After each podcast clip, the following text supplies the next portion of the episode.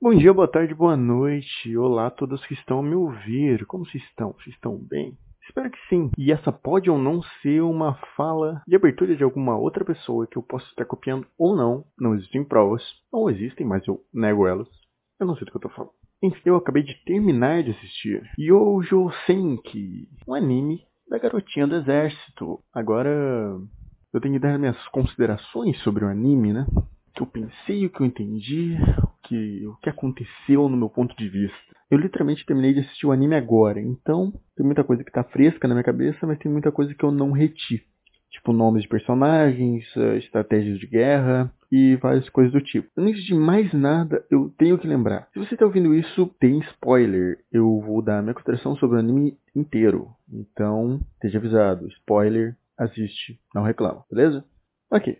Uh, primeira coisa que eu vou falar é uma coisa que quem ouviu o podcast do primeiro episódio vai lembrar. Eu queria entender como funcionava a magia. Eu ainda não entendi como funciona a magia. uh, mas eu tava certo. É uma mistura de magia com tecnologia. Basicamente, a primeira coisa que dá pra entender sobre essa magia é que tem cristais ou joias, eu não sei dizer, que usam a magia do universo ou da pessoa que produz magia e gera energia, gera feitiço e gera várias coisas do tipo. Isso que deu a entender. Tanto que a pedra da Tânia, ela no anime é explicado que ela é uma pedra mais poderosa que uma pedra normal e por isso que ela é melhor. Mas eu já vou entrar em detalhes sobre isso. Vamos começar pelo começo. A primeira coisa que a gente tem que entender. No primeiro episódio é explicado que a Tânia é o demônio na Terra. Mas por que ela é o demônio na Terra? Sem motivo nenhum. Ela só é uma pessoa diferente da maioria. Ela é uma pessoa mais direta e mais agressiva. Não quer dizer que ela é má, não quer dizer que ela é psicopata, não quer dizer que ela faz o caralho quatro. Ela só é uma pessoa mais direta, mais focada e um tanto quanto vingativa. Pelo menos no primeiro episódio. Nos outros ela não chega a matar ninguém por desobediência. Então é isso. Mas quem é Tânia? Quem é Tânia? Vamos falar de Tânia. Tânia, a primeira coisa que nós sabemos logo no segundo episódio é que Tânia é um cara, ou foi um cara. Uh, na sua vida passada, pode ter sido uma dimensão alternativa ou um futuro distópico, ou no passado, eu não sei distinguir isso. Eu chutaria numa dimensão alternativa ou paralela. Foi um cara normal, um cara assalariado, que provavelmente não era a pessoa mais legal do mundo. Ele estava na sua empresa e acabou demitindo um cara. Esse cara não gostou e jogou ele na frente de um trem. Isso acontece logo no segundo episódio. Então, não é um grande spoiler, assim. Mas por que eu tô falando tanto sobre isso? Um, porque é um fato importante. E dois, porque Deus não gosta da Tânia. Mano, o Deus desse universo é um lunático, mano. Tipo assim, se ele fosse tratar todo mundo que nem ele tratou a Tânia, mano, deve ter no mínimo uns 500 mil universos alternativos explodindo. Por quê? Todo o universo, literalmente, de Yojo Sen está moldado por causa da Tânia. A Tânia, enquanto estava na sua vida passada, era um cara que não acreditava em Deus ou no diabo. Tem até uma pequena analogia de Deus ia fazer isso ou não, e então ele só denomina como a entidade X ou o elemento X, sei lá. Vou chamar de entidade X, porque é isso que eu lembro. Eu sei que tem X, então vou chamar de entidade X.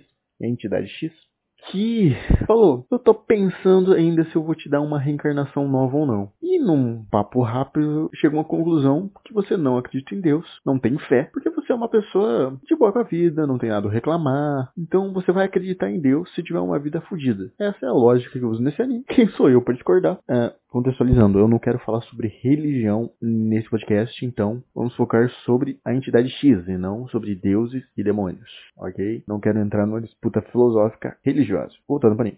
Nisso, Tânia renasce sendo uma garota em plena pré-Primeira Guerra Mundial em um mundo que existe magia. Pelo que eu entendi da filosofia que a Tânia quer viver, é que ela tem que sobreviver e manter essa falta de fé dela para se provar para essa entidade X ou uma espécie de aposta. Essa parte eu não, eu, eu não consegui entender direito, mas é basicamente o objetivo da Tânia é sobreviver. E a primeira coisa que ela faz é, putz, vai começar uma guerra. É melhor eu, eu como que tenho contato com essa magia, porque ela nasceu com contato dessa magia, sei lá, porque a entidade X quis deixar a vida dela mais divertida, talvez, não sei. Ela, vendo que tinha esse contato com a magia, ela pensou: vou me alistar com 9 anos de idade. Ela se alista para exército e vai com louvor. E... Eu não sei se é para compensar a vida passada, porque ela realmente quer se esforçar para ter uma vida boa, mas ela dá um tudo de si. É... Como eu falei sobre o primeiro episódio, ela quer evoluir, quer subir de cargo, porque ela quer ter uma vida boa. Ela quer sobreviver. E é assim que ela faz. Ela se alista pro exército, usa magia, ela tem um grande potencial mágico.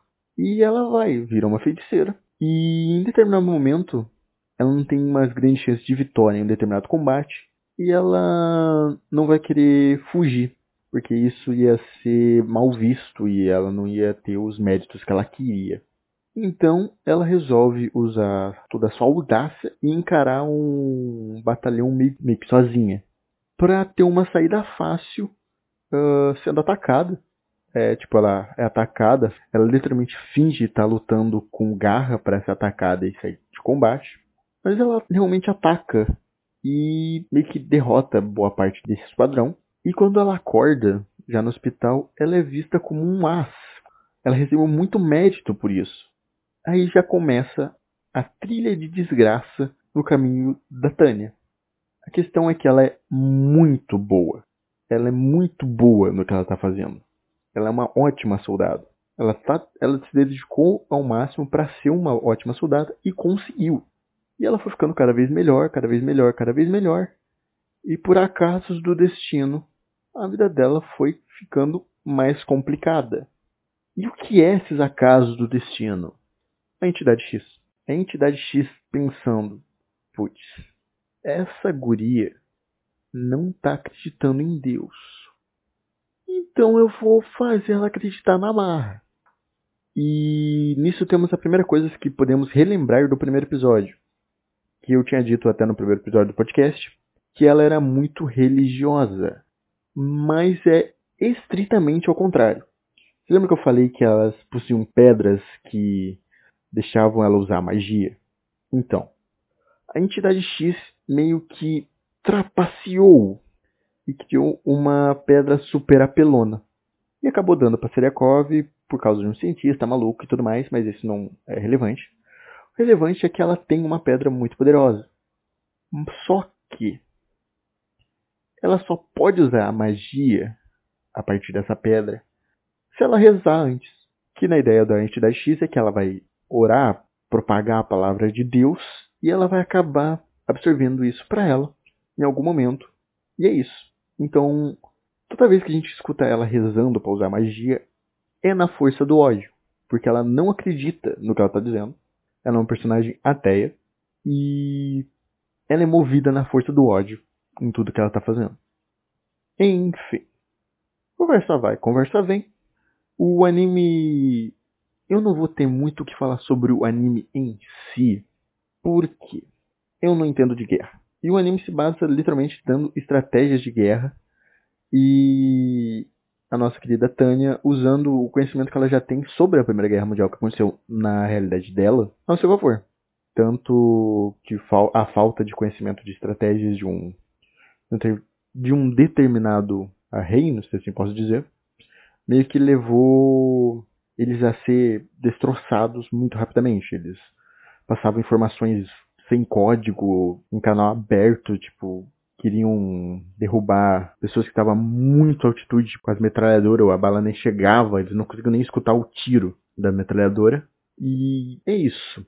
Uma coisa que é vale mencionar é que a Tênia é muito inteligente. Ela provavelmente conseguiu esse conhecimento para se usufruir em um mundo que está em contexto de guerra, mas ela é realmente muito inteligente. Ela entende de estratégias, entende de como sobreviver numa guerra e que tipo de estratégia usar.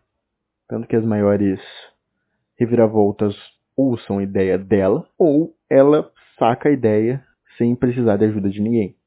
Isso acontece de ela sacar, acho que acontece três vezes. A primeira é quando ela tem que atacar um determinado lugar, ela não entende a lógica, até que ela saca que o exército vai entrar pelo mar enquanto eles têm que destruir os canhões que impedem isso de acontecer. A segunda vez, a segunda vez, eu, se eu não me engano, é quando eles têm que recuar as tropas para fazer o, o exército atacar e eles poder pegar de surpresa. E a terceira vez é na última parte do anime, que é quando ela percebe antes de todo mundo que o exército está fugindo. E o exército inimigo está fugindo. E ela fala: pô, eles estão fugindo, bora atacar eles para eles não fugir e a gente ganhar a guerra. Mas ninguém ouve ela e o exército só foge. É um, uma questão muito, muito complicada. né, nessa última parte que é um contexto muito de. É um contexto. É uma questão muito de entender de guerra, entender de, de tratados e tudo mais. E eu não tenho muito o que falar sobre isso. A verdade é que a Tânia não é uma pessoa tão má. Ela é só uma pessoa que quer continuar vivendo e ela acha que esse é o caminho que ela tem que seguir. É literalmente a única parte que ela é realmente meio psicopata, absurda. É no primeiro episódio que ela mata os próprios aliados dela por insubordinação. Tanto que a coitada da Serebriakov, quando recebe uma recomendação da própria Tânia para ser alguma coisa que eu não lembro, mas é um cargo acima, ela não entende e fala: quando eu estiver indo embora vão atacar meu trem, é isso? E vida que segue. Todo o anime passa na Tânia tentando sobreviver. Ela tá tentando levar a vida da melhor forma possível. Ela volta pra faculdade e tenta ficar na faculdade. Ela tenta. Ela tenta subir de vida de uma forma mais tranquila possível. Mas a entidade X não quer. Ela quer que a Tânia se foda. Por ajuda da entidade X, muitas pessoas vão querendo chamar a Tânia de volta pra, pra guerra, de volta pras armas, de volta pra tiro. E ela tenta, das mais diversas formas possíveis, adiar isso e não ter um exército. Mas o batalhão que ela cria, que ela quis demorar o máximo possível e fazer eles sofrerem para eles não quererem, são muito determinados. Ela quis fazer um inferno para eles em um mês. E eles sobreviveram a esse inferno e continuaram lá. A Tânia não achou que isso ia acontecer. Mas aconteceu e ela teve que ir para a guerra porque ela conseguiu o batalhão dela em um mês. Era meio que tipo impossível isso acontecer. O ideal teria sido tipo dois anos. E foi isso. E esse é um batalhão, um, um batalhão que foi criado exclusivamente para ela. Pode ser um batalhão especializado, eu não vou saber dizer um nome, porque eu não sei nomes técnicos. Essa é a história do Yojo Senki. É um anime muito bom. Recomendo que assistam. É, se você gostar de guerra e entender de estratégias, você vai gostar muito mais do que eu. Eu gosto de estratégias, mas eu não sou muito bom em entender elas, ainda mais em um contexto guerreal mesmo. Não sei se guerreal existe, eu falei várias vezes guerreal. Agora existe. É um termo criado por mim, se não existia antes. Então, não ligo. E agora, Tênia vai lutar contra Deus. E é isso. Mentira, ela só tá muito puta com Deus. E agora, em vez de negar a sua existência, só sente repulsa. E tá muito puta porque o exército que ela avisou que ia fugir, fugiu. Agora com seu exército, no seu exército, no seu batalhão, ela vai continuar fazendo as ordens e seguir a sua vida como general. Ela não é general, eu acho, ela é só um alto cargo. Eu sei, eu, eu vou até conferir agora. Tem um filme. Eu provavelmente não vou assistir esse filme porque eu não sou muito paciente para assistir filmes de anime. Mas talvez um dia, talvez um dia eu fale sobre esse filme em um podcast? Talvez. Mas é isso, não tem muito o que falar. É um anime muito bom que retrata guerras e estratégias sobre como os, os generais só ficam fumando e tomando vinho enquanto os soldados que estão lutando mesmo. E que eles que se esbanjam da, da glória. E isso foi um dos motivos retratados de por que os soldados inimigos fugiram. Porque eles estavam tão focados em se vangloriar, em comemorar que não pensarem como usar a vitória a favor deles. E eu não sei se tem uma segunda temporada, pelo que eu vi, não. É coisa que eu vi que tem um filme. E não tem muito o que dizer. É, eu recomendo esse anime. É um anime muito bom. Faz você odiar a entidade X por ser só uma pau no cu que fez a guerra mundial, a primeira guerra mundial acontecer nesse universo. Só para fazer a Tânia entender que ele é Deus e merece ser louvado. O que é uma puta atitude babaca. Depois ele, esse próprio Deus tenta matar a Tânia várias vezes e nem ele mesmo consegue, usando meios não diretos, já que ele não pode intervir diretamente. Mas ele faz isso. Então, é meio. A entidade X é uma coisa meio complexa. E eu acho que é isso, não tem muito mais o que falar. Eu recomendo, assistam. Tem só 12 episódios mais o filme. Foi um, uma boa pedida. Não se deixem levar pelo primeiro episódio. É um episódio que faz muito mais você querer odiar a protagonista do que outras coisas, mas a, mas a protagonista é uma protagonista bem real, que só quer manter a vida e conseguir cargos mais altos para ter uma vida boa e evitar guerra. Depois você descobre que ela realmente se importa. Talvez ela negue isso até a morte, mas ela se importa com soldados que ela, que ela comanda. Tem guerra, tem estratégias, tem invasão, as estratégias são muito boas. De recuar, atacar e avançar para prender eles de um canto e detonar tudo de uma vez. Sempre ter um tratado de guerra ser respeitado. São conceitos de guerra, tanto citam o livro A Arte da Guerra. É um livro que eu quero ler um dia. Eu nunca li, eu quero ler. Ah, só uma coisa. A Serebriakov não é protagonista, eu achei que ela ia ser e ela não é. Ela só é uma personagem coadjuvante que tá ali para fazer companhia. A Tânia. Eu pensei que talvez tivesse alguma reviravolta com ela, mas não, ela é só uma coadjuvante que tem olhos muito grandes. E é só isso, eu não vou falar mais nada, prometo. Boa noite. Até o próximo, que eu ainda não sei sobre o que vai ser.